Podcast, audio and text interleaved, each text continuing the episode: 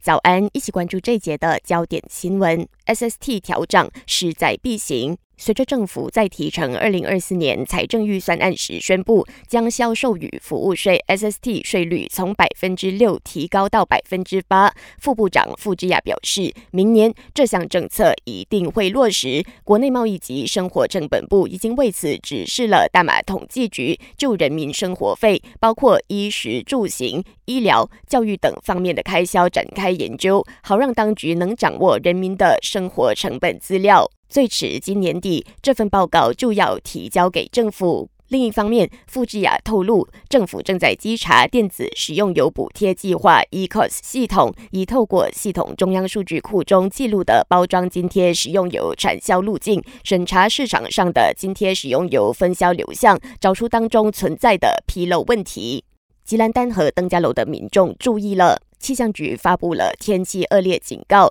直到明天二十号之前，这两个州属的多个地区预计会出现严重的持续性大雨。全国水利灌溉局则预测，吉兰丹、巴西马和丹纳美拉县区有很大几率会因此爆发水灾，并呼吁周边区域的民众提高警惕，遵循当局所发出的指示。最后，本台正在招募全职新闻主播，欢迎符合资格者将履历表和一分钟的新闻录音发送到 newsroom at astro dot com